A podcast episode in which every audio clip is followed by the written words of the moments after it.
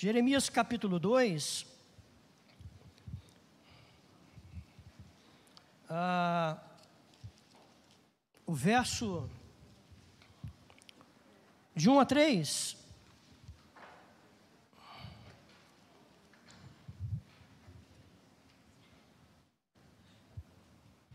Jeremias capítulo 2, o verso de 1 a 3. Quero mais uma vez agradecer a você pela sua presença, por você estar conosco nesta noite. Jeremias 2, de 1 a 3. O amor de Deus e a rebeldia do povo, diz o título. A palavra do Senhor veio a mim dizendo: Vá e proclame diante do povo de Jerusalém. Assim diz o Senhor: Lembro-me de você, meu povo da sua afeição quando era jovem, do seu amor quando noiva, e de como você me seguia no deserto, numa terra que não é semeada. Israel era, era consagrado ao Senhor e era as primícias da sua colheita. Todos os que o devoraram se faziam culpados, o mal vinha sobre eles, diz o Senhor. Que Deus abençoe a leitura da Sua palavra. Nosso Deus, nosso Pai, mais uma vez queremos te agradecer, Senhor. Te agradecer por esse momento, te agradecer, Pai, por esta oportunidade, quando vamos meditar em torno da Tua palavra. Senhor, fala aos nossos corações nesta noite. Tu conhece, Pai, a necessidade de cada um de nós. Tu sabe o que precisamos ouvir, nós não vamos ouvir o que queremos ouvir, vamos ouvir o que precisamos ouvir da, da, parte do Senhor. Então, fala o meu coração, fala o coração dos teus filhos nesta noite. Que não seja eu, Pai, mas que seja o teu Espírito a nos conduzir, a nos guiar, te peço, Senhor, que o Senhor tire nesta noite tudo aquilo que possa estar incomodando, ou quem sabe até mesmo tentando desviar a atenção, tentando impedir que os teus filhos tenham uma boa compreensão, um bom entendimento a, a respeito da tua palavra.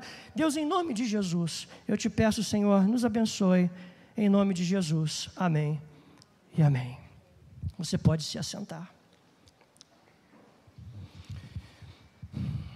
Irmãos, é, nós vamos nesta noite meditar.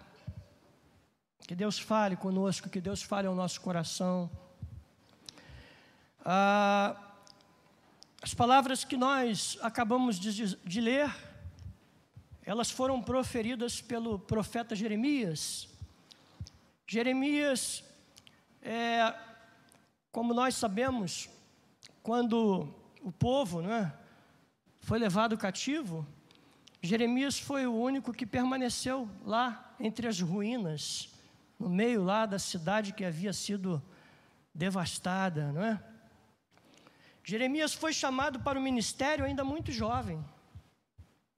Jeremias profetizou, irmãos, durante 40 anos, 40 anos nos quais permaneceu absolutamente impopular e solitário. Naquele tempo, Israel já tinha sido levado para o cativeiro da Assíria e Judá estava ah, em plena decadência, prestes a ser feito cativo pela Babilônia. Diante de um cenário desolador, irmãos, o profeta Jeremias, ele chorou. Tanto que Jeremias é conhecido como o profeta chorão, né? Jeremias chorou muito, por diversas vezes, por conta da situação em que se encontrava o povo, a ponto de é, Deus falar para ele: Olha, você vai falar, você vai pregar, mas eles não vão te ouvir, eles não vão dar atenção.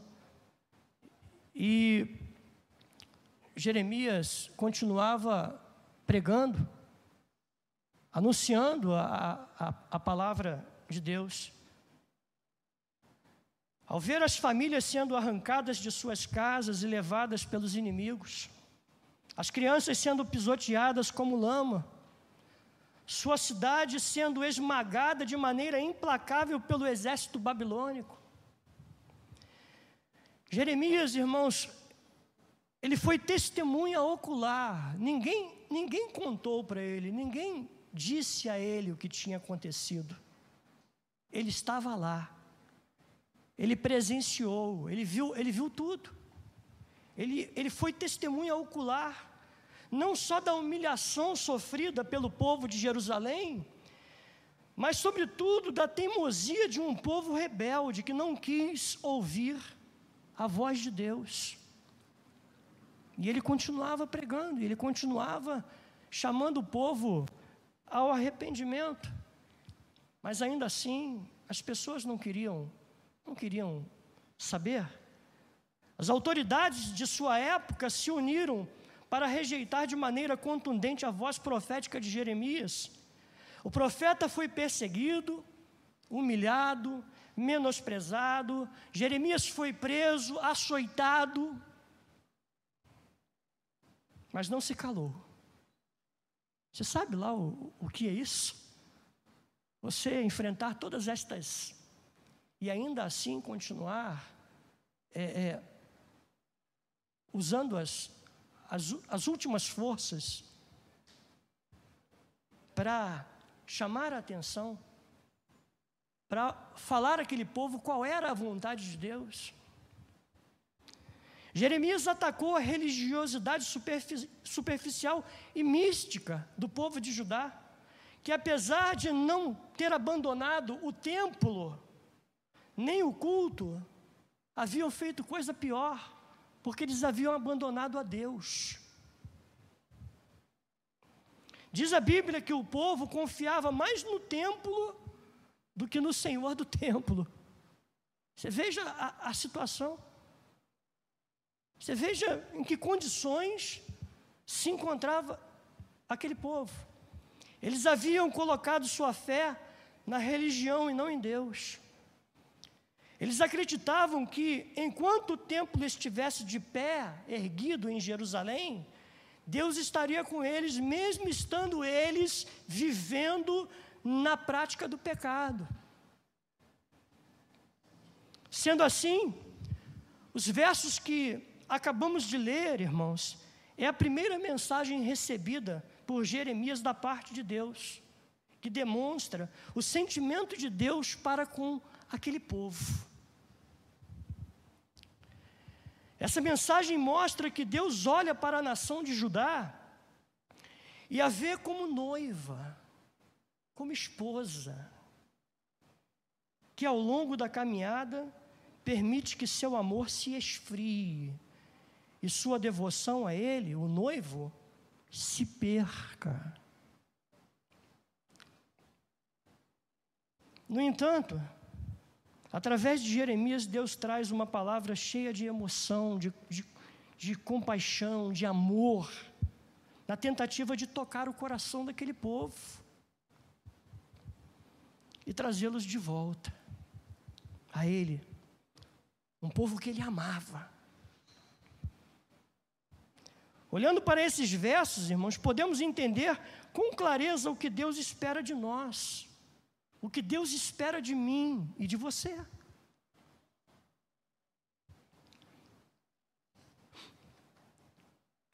E aqui, queridos, eu, eu passo a pontuar três coisas que, olhando para esse texto, nós observamos que três coisas que Deus espera de nós, que Deus espera de mim e de você.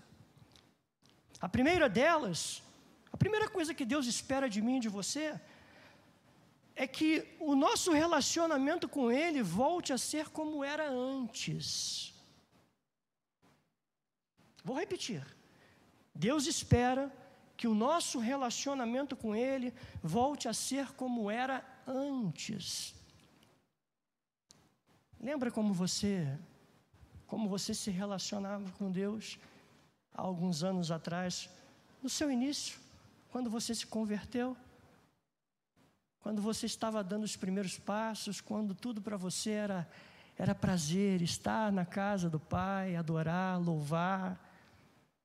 Quem sabe você é, é uma daquelas pessoas que era o primeiro a chegar na igreja e o último a sair. Porque você sentia prazer nesta, em servir a Deus, em estar é, é, sendo útil na obra de Deus. Lembra do primeiro amor? O verso 1 e 2 diz: A palavra do Senhor veio a mim dizendo: Vá e proclame diante do povo de Jerusalém, assim diz o Senhor: Lembro-me de você, meu povo, da sua afeição quando era jovem. Lembro da ligação afetiva que havia entre, entre eu, Deus, e você, meu filho. Você, minha filha. Vocês, meu povo. Lembra do sentimento amoroso, do sentimento de carinho que havia? Sentimento de estima, de apreço. Nos versos 1 a 3, irmãos, Deus demonstra saudade de seu povo, mencionando os tempos de uma relação de devoção para com Ele. Deus tinha saudade do tempo em que seu povo se relacionava com ele e havia uma profunda devoção. Na época desse relacionamento, Deus guiou o povo através do deserto, irmãos. Deus guiou o povo dando-lhes vestes e calçados que durante 40 anos não envelheceram. Imagina, 40 anos calçados, vestes, não envelheciam, não gastavam. Cuidado de Deus, a, a ternura de Deus, o amor de Deus, o carinho que Deus tinha para com aquele, com aquele povo. Quando o povo tinha sede, Deus fazia brotar água da rocha. Quando o povo tinha fome, Deus trazia pão do céu. Quando o povo enfrentava enfermidades, Deus os curava. Quando o povo enfrentava inimigos, Deus os libertava. No entanto, após ter experimentado de modo tão evidente o cuidado e a providência de Deus, irmãos, o povo se comportou como uma noiva que se esqueceu do seu amado e se encantou com outros homens. O relacionamento com Deus foi trocado pelo relacionamento com os ídolos. Outros deuses ocuparam o lugar de Deus na vida daquele povo, irmãos. Então, aquele relacionamento com Deus deixou de ser um relacionamento puro e verdadeiro.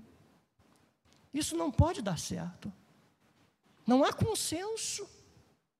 Veja, a, Abra sua Bíblia em, em, em Tiago, Tiago capítulo. Capítulo 4.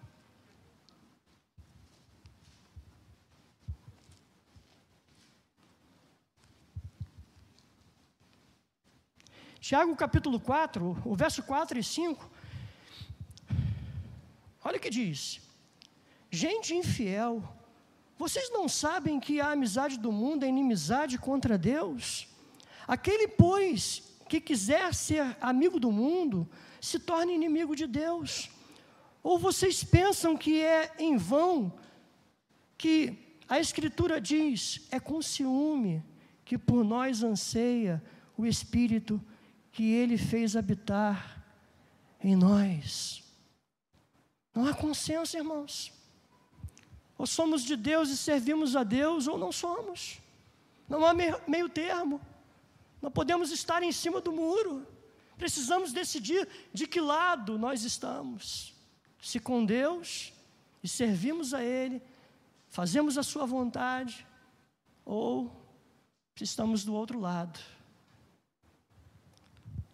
Ainda em 1 João, irmãos, no capítulo de número 2, João 2, o verso 15 a 17. João, 1 João, capítulo 2. 1 João, capítulo 2, O verso 15 a 17, que diz: Não amem o mundo, nem as coisas que há no mundo. Se alguém amar o mundo, o amor do Pai não está nele. Porque tudo o que há no mundo, os desejos da carne, os desejos dos olhos e a soberba da vida, não procede do Pai, mas do mundo. Procede do mundo. Então, aquelas pessoas trocaram o prazer de servir a Deus, de estar com Deus, pelos ídolos, pelas, pelas coisas que, na verdade, é, não traria bem algum à, à, sua vida e ao relacionamento deles para com Deus.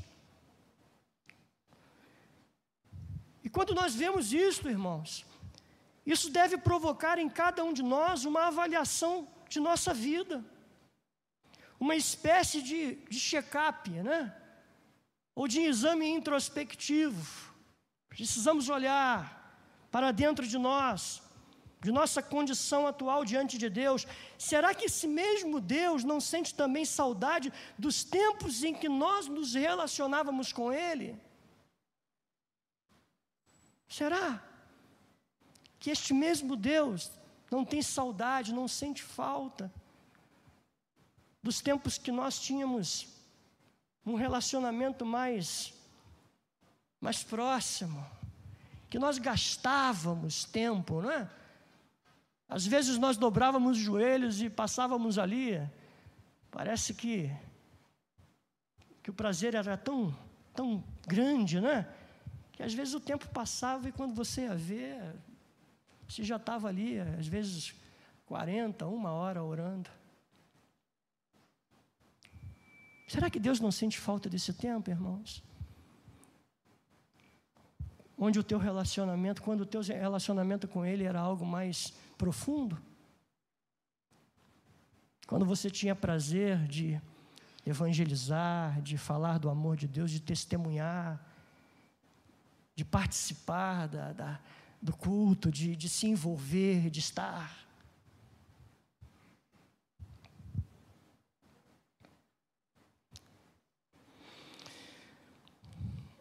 Quando paramos para pensar nisso, é inevitável sondar nosso coração, irmãos, para descobrir se já andamos com Deus de maneira mais profunda do que temos andado hoje. É inevitável sondar nosso coração para ver se nenhum ídolo está ocupando o lugar de Deus em nossa vida, irmãos. E olha, engano quem pensa que ídolo é uma imagem, né? É, muita gente pensa que não, eu, eu não fico lá prostrado diante de imagem, eu não, eu não tenho isso comigo, eu tô Há pessoas que acham que o ídolo é apenas uma uma imagem, né, onde você você a adora, a reverencia, né? Isso é um engano. Porque um ídolo é tudo aquilo que conquista a atenção e devoção do nosso coração, irmão. Um ídolo pode ser aquilo que tem feito com que você é, tenha deixado Deus para trás. Às vezes é, pode ser o nosso emprego, pode ser aquilo que a gente quer tanto conquistar e a gente acha que aquilo ali é mais importante do que tudo, mais importante até mesmo do que Deus na nossa vida.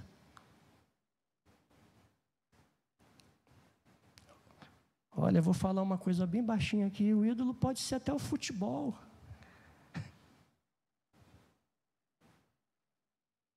Aquele, aquele futebol, né? aquele time que às vezes você é, é, deixa até de ir à igreja para poder ver lá o, o, Pode ser.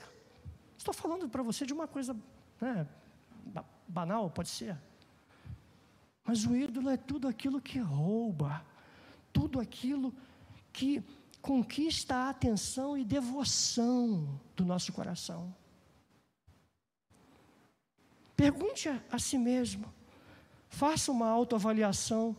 Minha devoção ao Senhor é maior hoje do que antes? Existe algo que eu busco mais do que a Deus? Qual é o maior prazer da minha vida?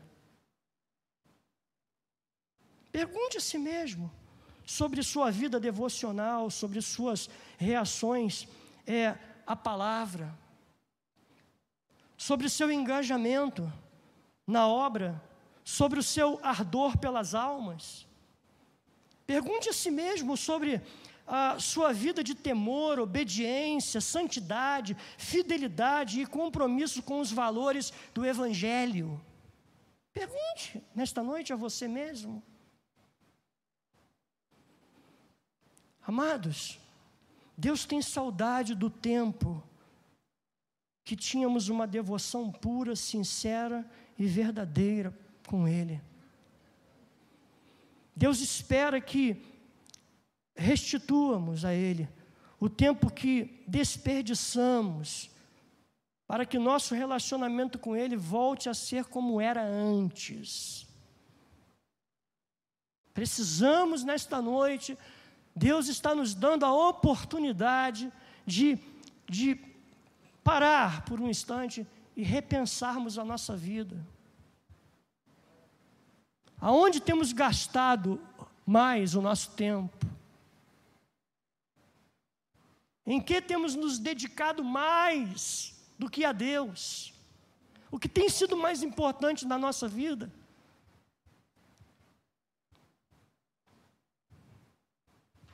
Os nossos encontros sociais, as nossas idas e vindas, muitas das vezes viramos turistas na casa de Deus,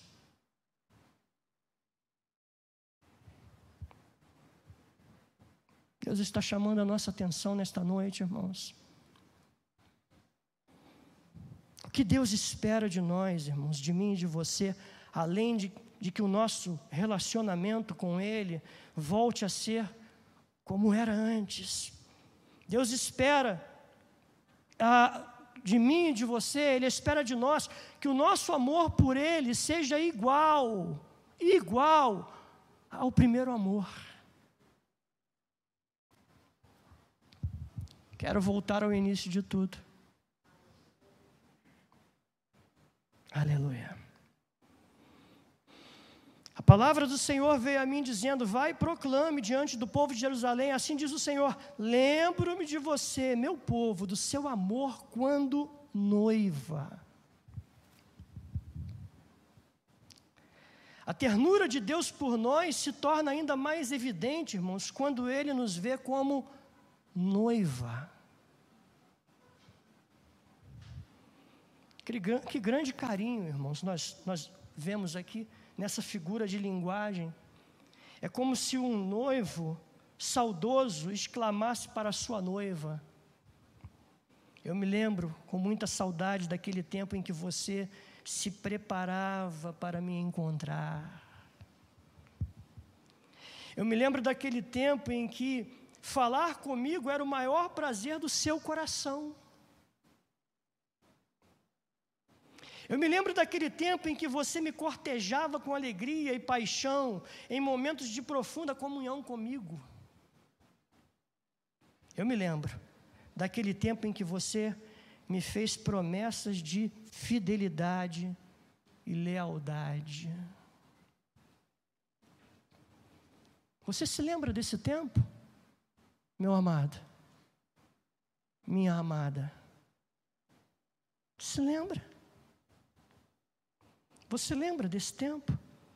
Isso ainda está vivo em sua memória? É por isso que precisamos, com urgência, irmãos, voltar ao primeiro amor. Porque ao longo do tempo, essa paixão se perdeu na caminhada do nosso relacionamento com Deus.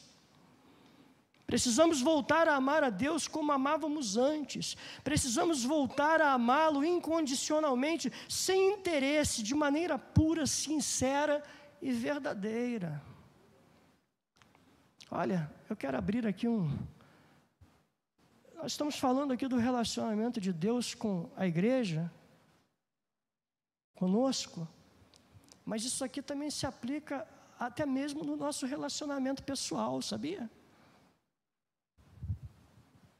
Porque há pessoas que não cuidam da sua relação, do seu relacionamento, homem e mulher em casa, e às vezes a relação vai ficando uma coisa gasta, uma coisa, sabe? Há pessoas que, há pessoas que não sabem há quanto tempo, quando foi a última vez que eu disse para minha mulher, eu te amo. Você é importante para mim. Eu não sei o que seria da minha vida sem você. E vice-versa, né? Relacionamento precisa de manutenção, precisa de, você, de cuidado, de, de você estar sempre. Né? Porque senão a coisa vai ficando. Lembra como era? Quando você conheceu aí o, o bonitão, ou você conheceu aí a. Né? Quando nós marcávamos para nos encontrar, e você lá toda cheirosa, você todo cheiroso, todo bonitão, barbeado, todo. Né? As palavras de para cortejar, para encantar, para demonstrar o quanto você ah, estava sentindo prazer de estar ao lado ali daquela pessoa. A coisa vai ficando gasta, irmãos vai se gastando. E a mesma coisa no relacionamento com Deus. Porque se o nosso relacionamento é, conjugal é importante, o que dirá o nosso relacionamento com Deus?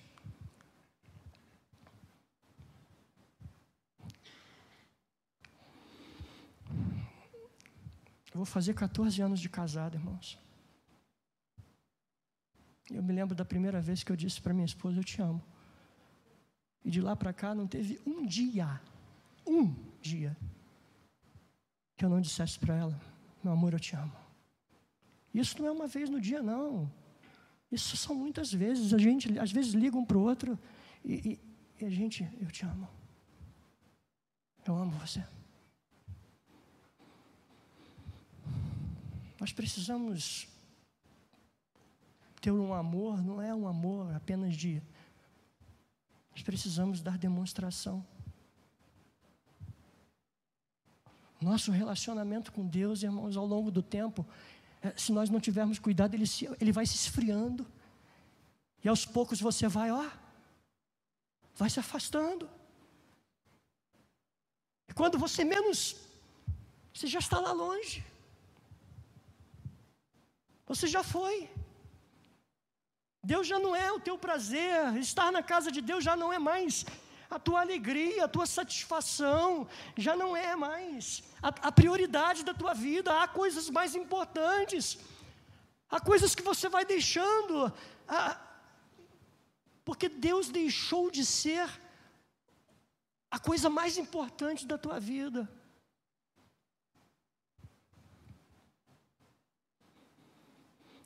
Hoje você vem ao culto, mas seu coração está seco, vazio e frio.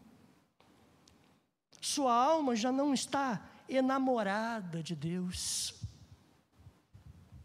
O ritual de uma vida religiosa roubou de você a devoção, a adoração, o primeiro amor e a paixão ah, por estar na casa, da, na, na casa, na presença de Deus.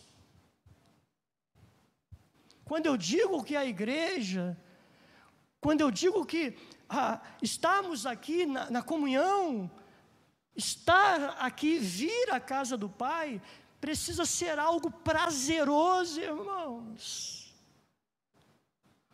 A gente não vem aqui para bater o cartão, para cumprir uma formalidade, não é um rito.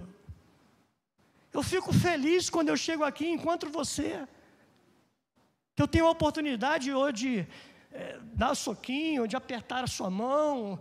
Hoje a gente está podendo fazer muito pouco, né? a gente não pode abraçar, a gente tem as, as nossas limitações, mas eu fico feliz quando eu chego aqui e vejo você. E mais feliz ainda em saber que tudo está bem contigo. Irmão, acorda, reveja nesta noite o, a, os teus conceitos, a tua vida.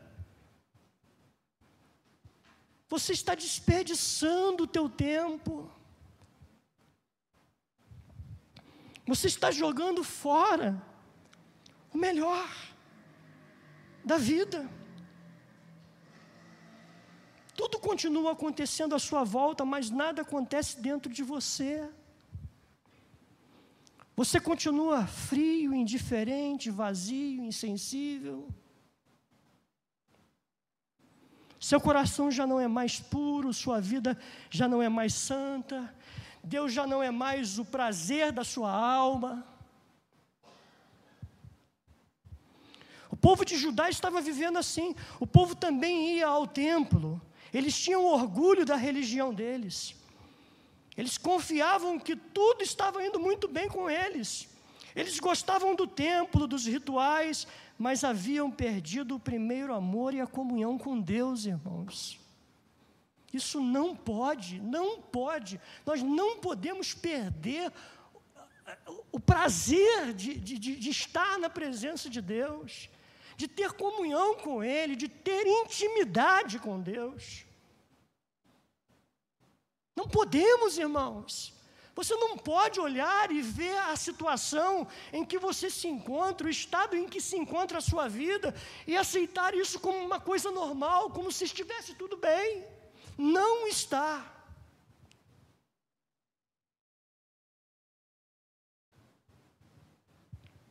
Não está, irmãos.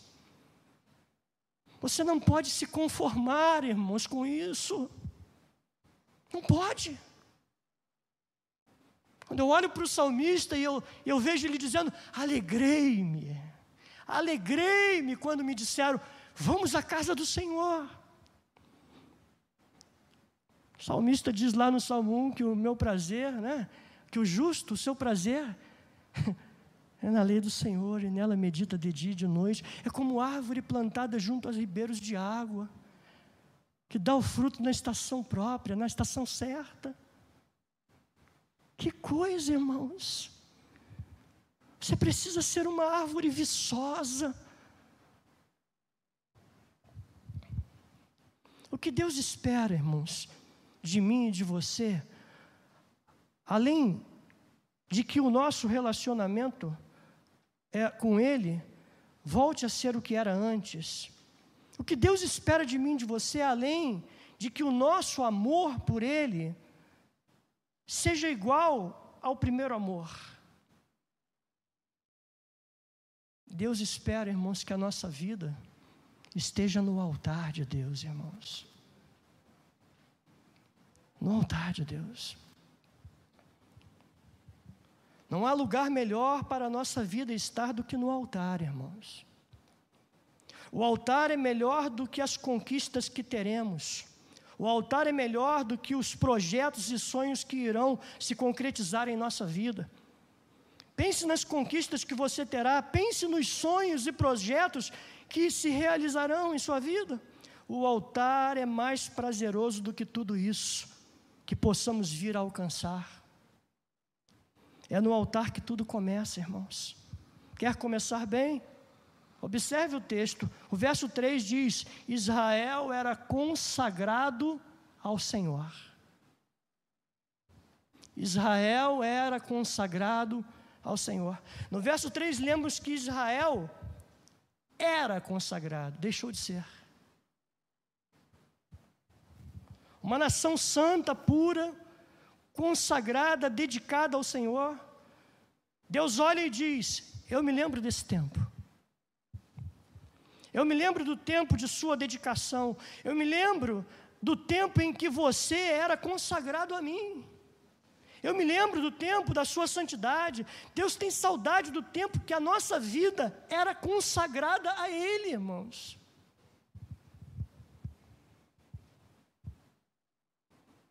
Entenda que para Deus não é suficiente apenas estar na igreja, para participar do culto ou estar envolvido com a sua obra.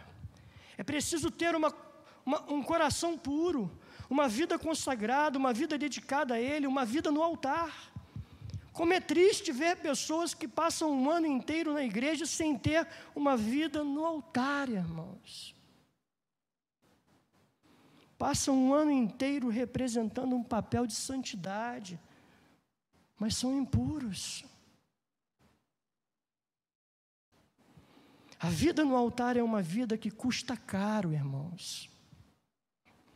A vida no altar é uma vida de exigências, que exige obediência e dedicação em fazer a vontade de Deus.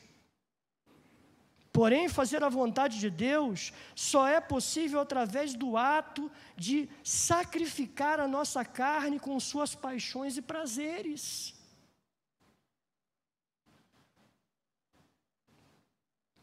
Abrir mão, irmãos, de coisas que nos traz satisfação, prazer, para seguir a Jesus, Jesus, certa feita, disse: Se alguém quer vir após mim, negue-se a si mesmo, tome cada dia a sua cruz e siga-me. Já estou chegando ao final. Altar no Antigo Testamento, irmãos, vemos vários personagens utilizando o altar para oferecer a Deus sacrifício por razões diferentes. E eu poderia citar aqui Abel, Noé, Abraão, Isaac, Jacó, Davi, Elias e outros. Mas eu queria é, apenas rapidamente lembrar aqui é, de, de, três dessas pessoas. Por exemplo, Noé ofereceu, após os 40 dias do dilúvio, quando a arca estava em, em, em solo, em terra seca. A, a, quando ele abre a porta da arca, a primeira coisa que ele faz é erguer um altar. Um altar de gratidão, irmãos. Porque Deus esteve com eles durante todo aquele tempo, nos guardando, nos protegendo. Um outro que eu poderia lembrar aqui a você é o altar de Abraão, que precisou que a sua fé fosse provada, e ele prepara o altar para sacrificar o seu próprio filho. E Deus então. Nós temos o altar de Jacó, não é? Lembra da escada? Ele viu anjos descendo e subindo. E ele ergueu ali, né? Um altar, derramou óleo e disse: Senhor, se tu fores comigo na minha caminhada, tudo que eu conquistar, eu darei a décima parte, o dízimo. Aleluia. Altar no Novo Testamento, irmãos. O altar do Novo Testamento, nós vemos que o último altar do Novo Testamento foi, foi lá na, lá no, no a, na cruz, quando Jesus se ofereceu como sacrifício, um único sacrifício. Hebreus capítulo 9, abra rapidamente para gente, a gente ver. Hebreus capítulo 9, o verso de número 26 a 28. Hebreus 9, Hebreus 9, 26 a 28.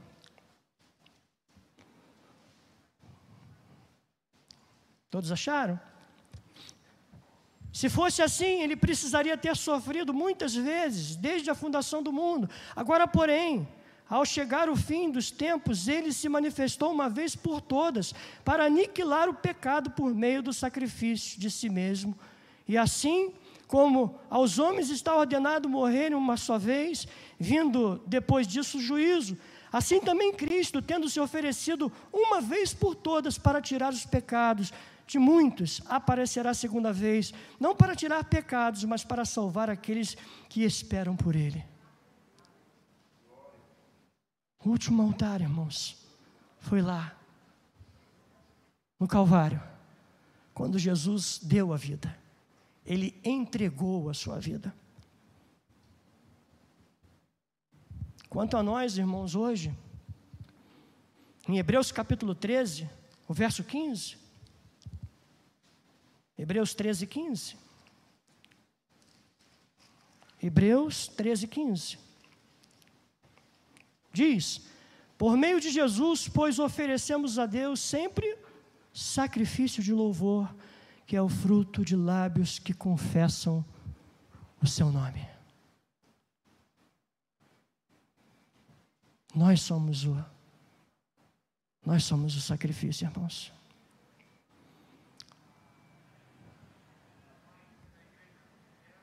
Paulo escrevendo aos Romanos no capítulo 12, ele diz: Rogo-vos, pois, irmãos, que apresentei os vossos corpos como sacrifício vivo, santo e agradável a Deus, que é o vosso culto racional.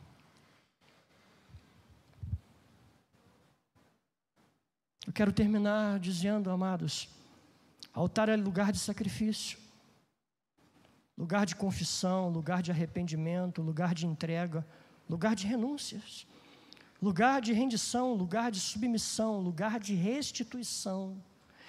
Deus espera que você restitua a Ele uma vida de santidade, temor e obediência, irmãos. É isso que Deus espera de nós. É isso que Deus espera de mim e de você. Primeiro, que o nosso relacionamento com Ele volte a ser o que era antes. Segundo, que você o ame como antes. E por último, que você consagre a tua vida, que você coloque a sua vida no altar de Deus, irmãos. Pare nesta noite e faça uma. Fecha para balanço, né? Vamos fechar aqui para a gente fazer um balanço do que, do que foi, do que era a minha vida e do que tem sido hoje. Será que eu evoluí na minha maneira de servir a Deus, de, de, de caminhar com Deus, de estar na presença dEle? Ou será que muita coisa boa se perdeu ao longo da caminhada? se perdeu porque eu não tive o cuidado de, de manter este relacionamento. Né? Pense nisso nesta noite. Pense nisto. Você vai ver que, que vale a pena, irmãos. Vale a pena. Nós estamos terminando, vamos é, eu quero convidar você para este louvor. Em seguida, nós vamos passar a palavra ao pastor. É? Ainda vamos ter dízimos e ofertas. Mas eu queria que você aproveitasse esses momentos finais pensar. Por favor, irmão, não desperdice a sua vida. Não jogue fora a oportunidade que Deus tem te dado. Deus quer fazer de você um instrumento em Suas mãos. Deus quer te usar.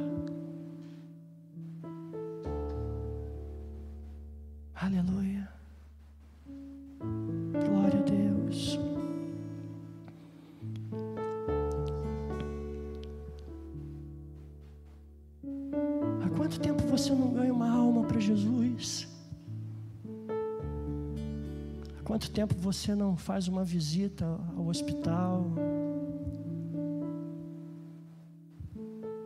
Você não ora por pessoas? Há quanto tempo você não gasta tempo orando, meditando nas Escrituras? Você é melhor do que ninguém sabe como anda, né? Eu sei como está a minha vida. O que, é que eu preciso fazer para melhorar? A minha situação é igual à, sua. Esta palavra não é para você apenas, é para mim também. Glória a Deus.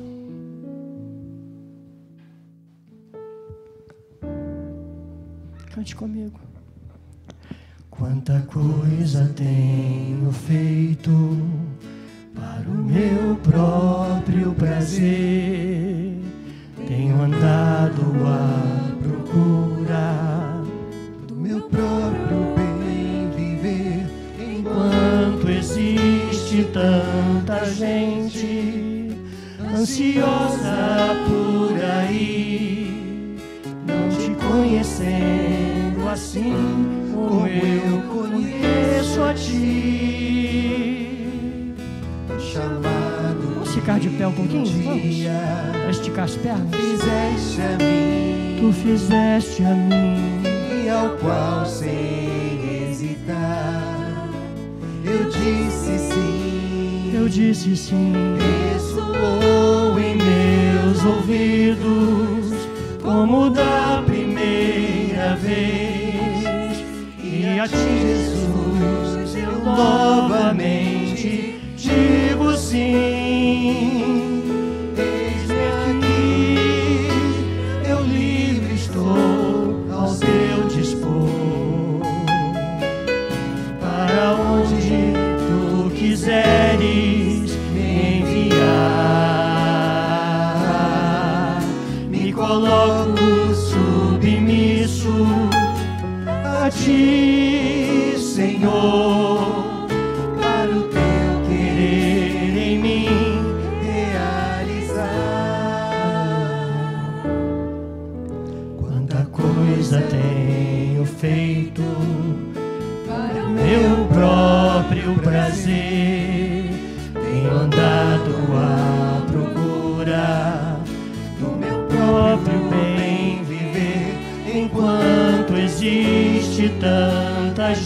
gente ansiosa por aí, não te conhecendo assim como eu conheço a ti. O chamado que um dia Tu fizeste a mim tu fizeste a mim. e ao qual sem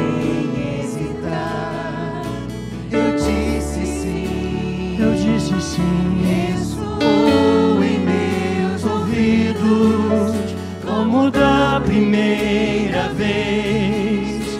E a ti, Jesus, eu novamente digo sim. Eis-me aqui, eu livre estou ao teu dispor. Para onde tu quiseres me enviar, me coloco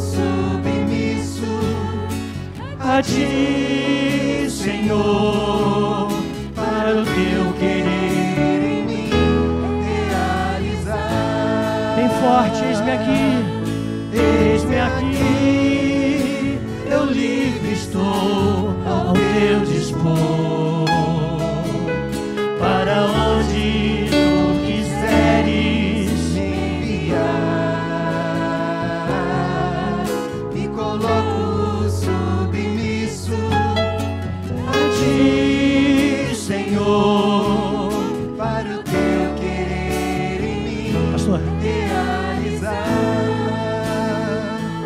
Teu querer, para o teu querer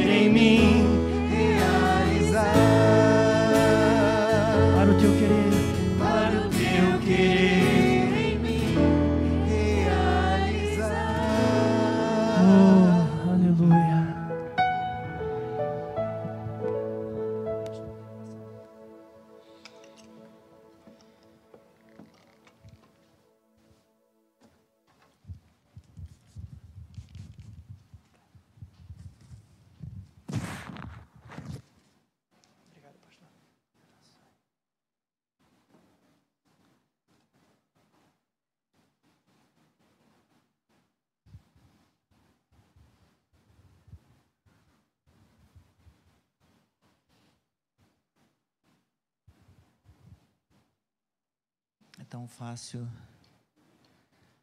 nos afastarmos do caminho, nos desviarmos de Deus. Você pode se assentar por um instante.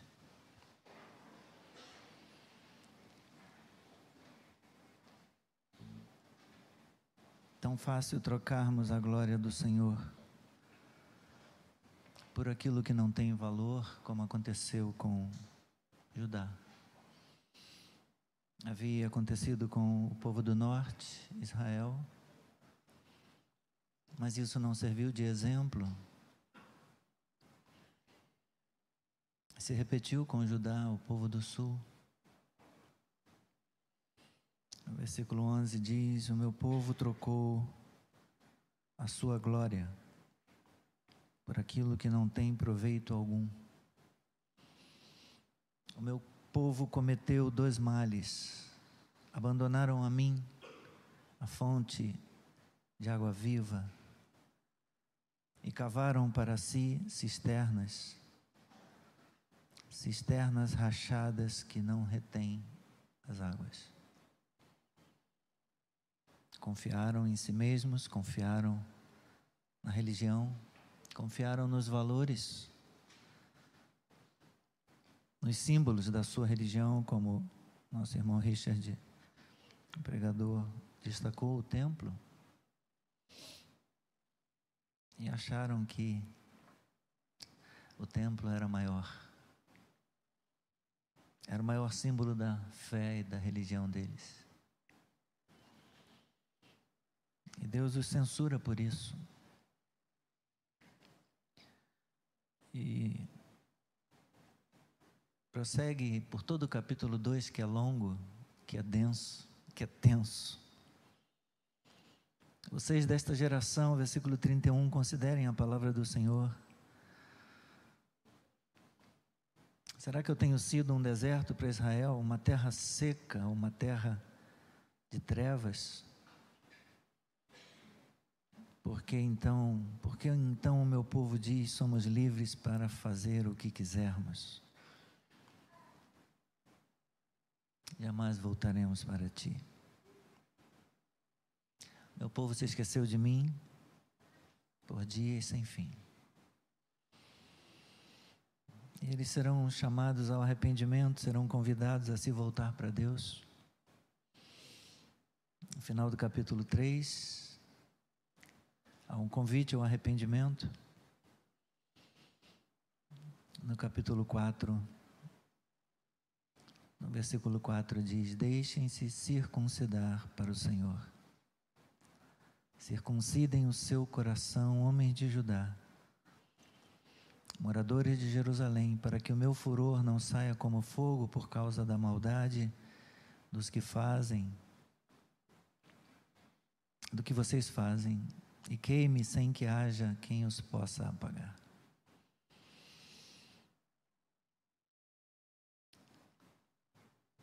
Vamos orar.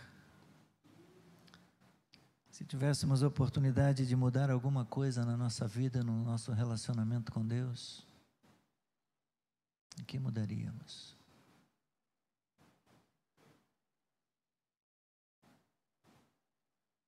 Será que temos nos esquecido de Deus? Também, nos nossos dias, será que também temos trocado a glória do Senhor por coisas de nenhum valor neste mundo? Falávamos hoje pela manhã, e tem contexto aqui, Mateus capítulo 6, Senhor Jesus, se dirigindo aos seus discípulos, diz para eles: vocês precisam fazer uma escolha, lembrando Elias. Nos dias dos profetas de Israel, Elias e Eliseu, escolham a quem servais.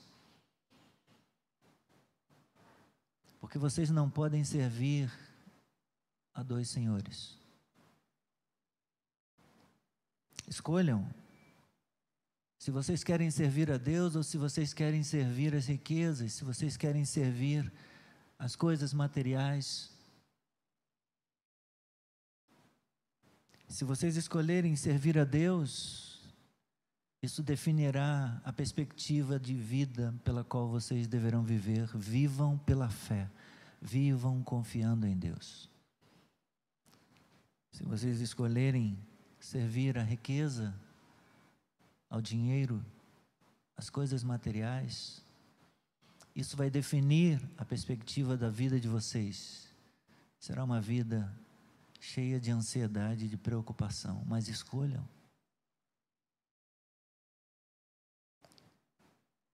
Porque vocês não podem servir a dois senhores. E nesse tempo, há muita gente achando que pode agradar a Deus e agradar o mundo, agradar a Deus e agradar as riquezas, as coisas materiais. Precisamos nos arrepender, precisamos nos voltar para Deus, confessar o nosso pecado e deixar nosso coração ser circuncidado. E é nesse versículo 4 do capítulo 4 que nós encontramos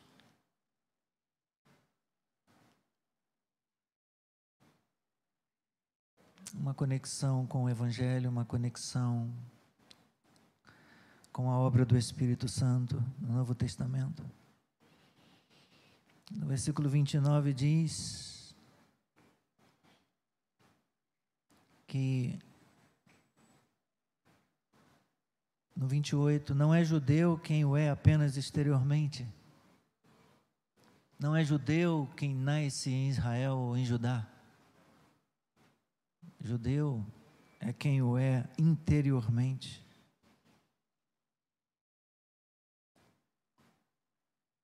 Nem é circuncisão a que é somente na carne Porém, judeu é aquele que o é interiormente, circuncisão é a do coração, pelo Espírito, não segundo a letra, e cujo louvor não procede de seres humanos, mas de Deus. Há muita gente na igreja que não é cristão. Há muita gente na igreja que não está indo para o céu.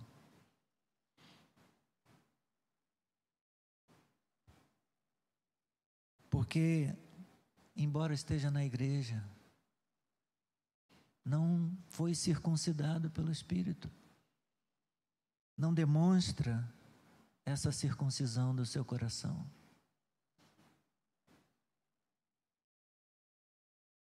Curve a sua cabeça. Mais uma vez vamos orar.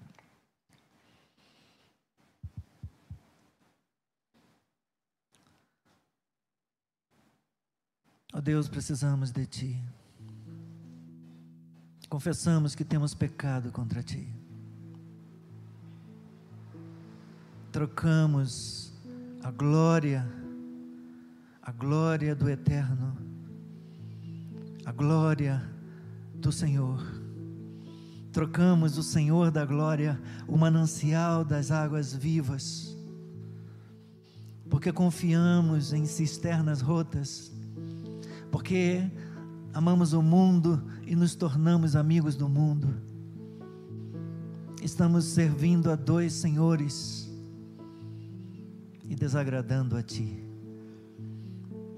Confessamos, Senhor, o nosso pecado temos pecado. Precisamos nos arrepender e nesta noite não queremos perder esta oportunidade, Senhor. Não queremos seguir vivendo da mesma maneira. Queremos experimentar nesta noite um toque da tua graça, um toque da tua presença. Queremos, Senhor, queremos aceitar o convite ao arrependimento e nos voltar para ti. Queremos experimentar esta circuncisão de que o profeta falou. Sim, Senhor, queremos experimentar esta circuncisão que ele propõe no capítulo 4. Oh, Senhor, eis-nos aqui. Eis-nos aqui. Circuncide o nosso coração, Senhor. Circuncide o nosso coração, Senhor. Mediante a circuncisão do Espírito Santo mediante a palavra da cruz, mediante o Evangelho, o poder de Jesus Cristo opera em nós, Senhor. Não queremos continuar seguindo na mesma direção, queremos mudar a direção, o curso da nossa vida nesta noite. Nos voltamos para Ti em arrependimento. Temos andado longe, Senhor. Temos andado longe, Senhor. Temos andado longe nos afastamos do primeiro amor, queremos nos voltar para Ti, queremos nos voltar para Ti. Oh, em nome de Jesus. Se você tem, se você tem andado longe, se você sente que a tua vida tem estado longe, longe da presença do Senhor, você quer voltar para Ele, com todas as cabeças curvadas. Eu quero orar por você. Apenas com um gesto, sinalize com a tua mão. Eu quero, eu quero voltar ao primeiro amor. Eu quero voltar para o meu Senhor. Aleluia. Eu vejo mãos se levantando. Eu vejo mãos se levantando. Eu vejo mãos se levantando. Eu vejo mãos se levantando.